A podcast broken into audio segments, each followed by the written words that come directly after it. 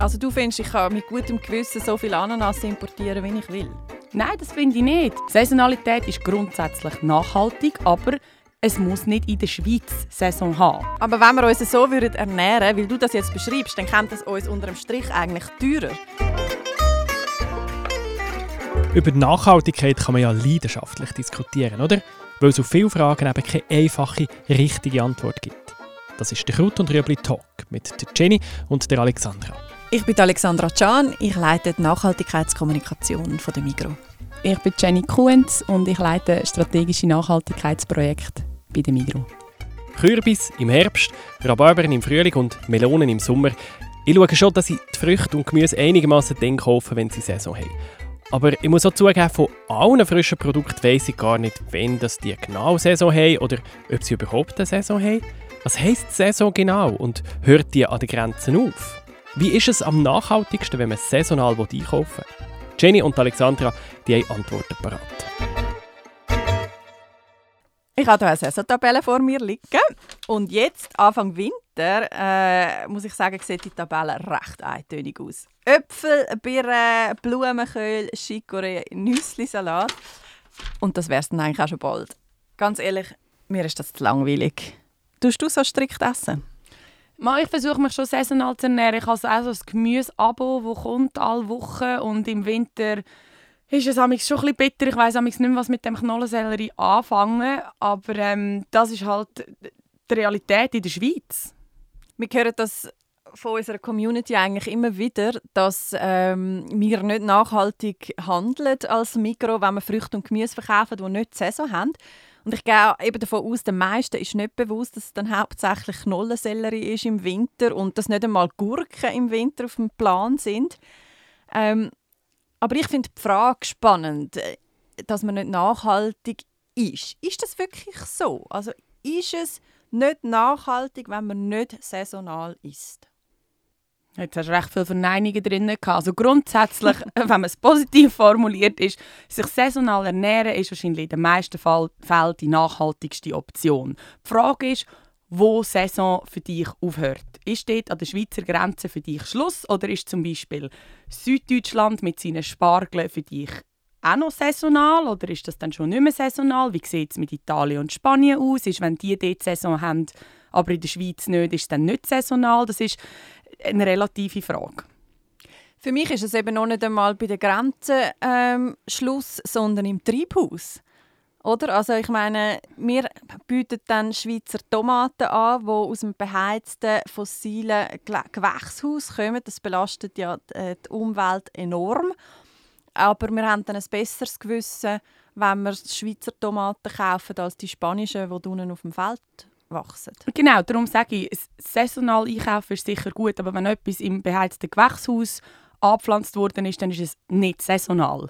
Das heißt, es ist in den meisten Fällen die nachhaltigste Option, saisonal einzukaufen. Und wenn etwas Saison hat in Spanien, dann kann es dort mit relativ wenig Energieaufwand wachsen und der Transport, das haben wir auch schon ein paar Mal besprochen, fällt ja nicht ins Gewicht und darum kann es Sinn machen, die spanische Tomaten zu kaufen, wenn sie dort eine Saison hat glaubst du, den Konsumentinnen und Konsumenten ist das bewusst, dass, dann Tomaten, dass wir im Winter keine Tomaten haben aus der Schweiz?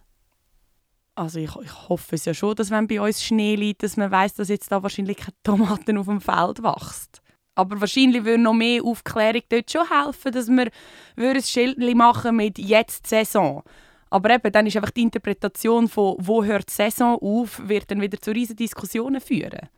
Gut, aber das heißt, ähm, so wie du das beschreibst oder wie die Fakten auf dem Tisch liegen, ähm, im Winter müssen wir saisonale Produkte aus dem Ausland beziehen. Also wir sind auf Import angewiesen.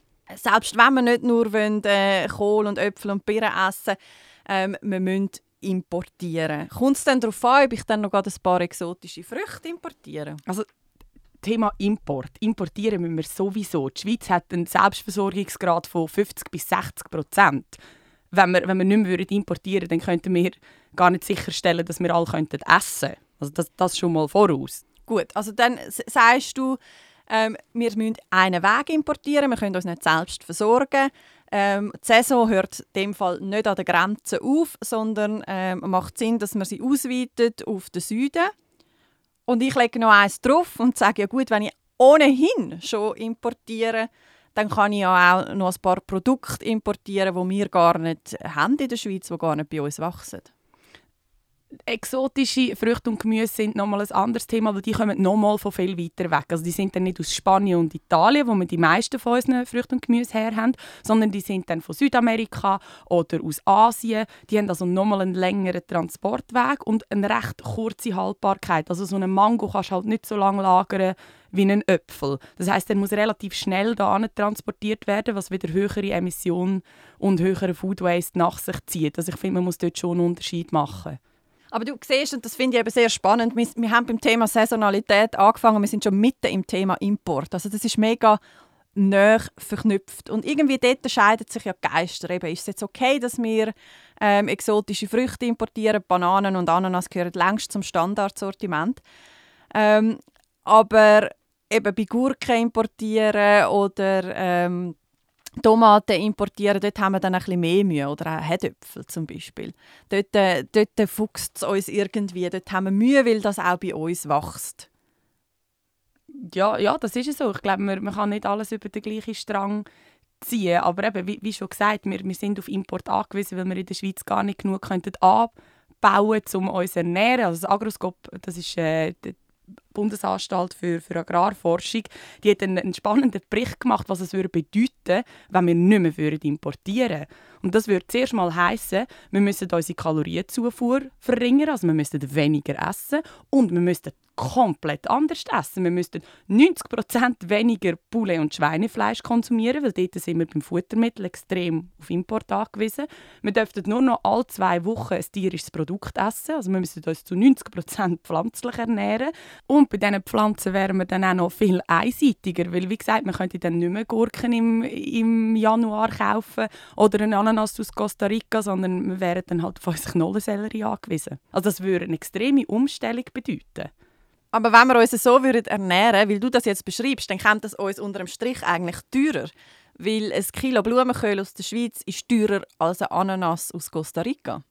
Ja, das ist es so, definitiv. Ähm, aber das hat, das hat vollkommen unemotionale Gründe. Das hat nichts mit, mit zu tun, dass unser Blumenkohl mehr wert ist als ein Ananas, sondern dass man die Ananas in Costa Rica einfach viel günstiger und das ganze Jahr durch kann anbauen kann.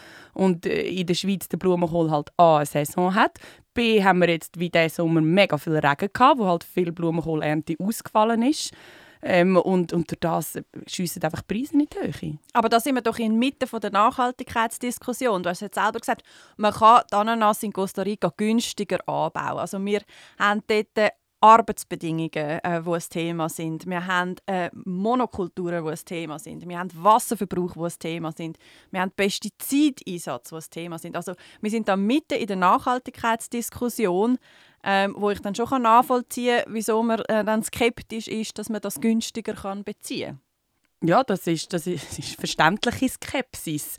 Ähm, die Frage ist immer, wie es produziert wird. Aber wenn du gerade die Arbeitsbedingungen ansprichst, ich meine, äh, im Vergleich zum Lohn im Rest des Land verdient eigentlich ein kostarikanischer Saisonarbeiter oder Landwirtschaftsmitarbeiter mehr als einer in der Schweiz. Also du findest, ich kann mit gutem Gewissen so viel Ananas importieren, wie ich will?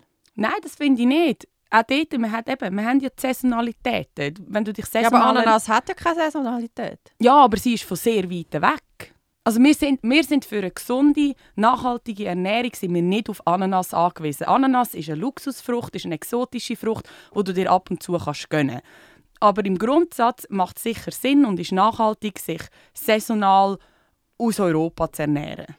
Ja, du sagst, Ananas ist ein Luxusprodukt, weil es wird ja bei uns nicht angebaut. Aber eben Tomaten im Winter kommen auch aus Spanien, das wird bei uns auch nicht angebaut. Aber bei den Tomaten haben wir das Thema nicht, oder? Dort haben wir nicht das schlechte Gewissen, dass wir jetzt ähm, jeden Winter gleich ganz viele Tomaten kaufen. Aber bei den Ananas, dort finden wir, mm, dort musst du aufpassen, das ist ein Luxusprodukt. Aber die Herausforderungen im Anbau sind ja an beiden Orten genau gleich. Also soziale Arbeitsbedingungen, Wasserverbrauch, das haben wir sowohl in Costa Rica als auch in Spanien. Ja, eben, man, kann, man kann ja nicht Äpfel und Birnen vergleichen, genauso wenig kannst du Tomaten mit Ananas vergleichen. Man hat andere Herausforderungen. Eben einerseits ist der Transport weiter. Wir haben in Costa Rica sicher andere gesetzliche Bedingungen, was den, was den Pestizideinsatz und den Wassereinsatz anbelangt. Also man muss dort schon Kontrolle machen. Und ich glaube, in Spanien äh, ist es einfach ist, es ist näher. Es ist näher an unseren gesetzlichen Bestimmungen und, und du kannst die Saisonalitäten noch mehr vergleichen. Also, nochmal zurück zum Anfang. Wie erkläre ich das jetzt unserer Community, wo uns als Migros eigentlich den Vorwurf macht, wenn wir nicht saisonale Produkte anbieten, ähm, inwiefern dass das dann trotzdem vielleicht nicht so schlecht ist für die Nachhaltigkeit? Das kommt wieder darauf an, wie du Saisonalität definierst. Saisonalität ist grundsätzlich nachhaltig, aber es muss nicht in der Schweiz Saison haben. Also wenn etwas in Spanien Saison hat, dann kannst du das mit gutem Gewissen einkaufen. Es ist immer eine Frage von der Definition von Saisonalität. Und zweitens gibt es viele Produkte, die gar keine Saison haben.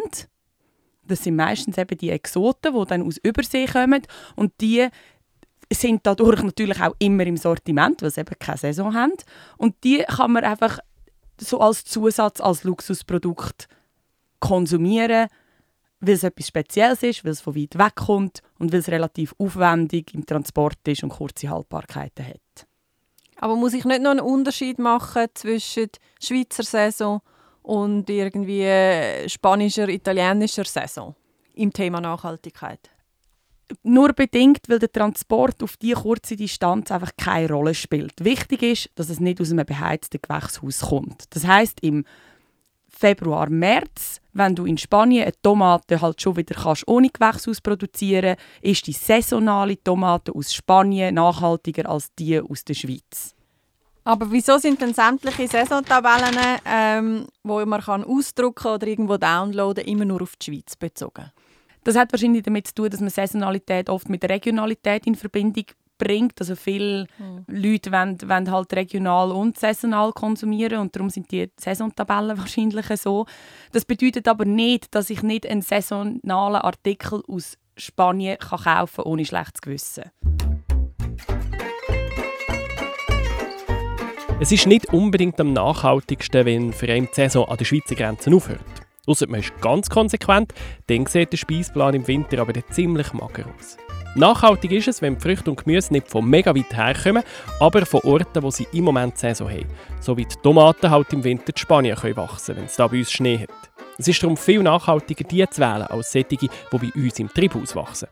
Die exotischen Früchte, wie zum Beispiel Ananas, die nicht wirklich eine Saison haben, die haben meistens sowieso einen längeren Transportweg gehabt und darum haben sie auch mehr Emissionen generiert. Dort gilt also nach wie vor, wenn konsumieren, dann ganz bewusst.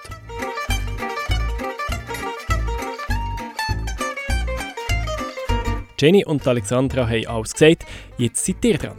Habt ihr ein Feedback zum Talk oder Anmerkungen zum Thema? Dann schickt es uns auf podcast.migro.ch. Kraut und Rüebli. Ich bin Nico und ich mache Nachhaltigkeit für euch verdaulicher. Das ist ein Podcast von Generation M, einem Nachhaltigkeitsprogramm von der Migro. Alle Folgen können nachlesen auf www.generation-m.ch.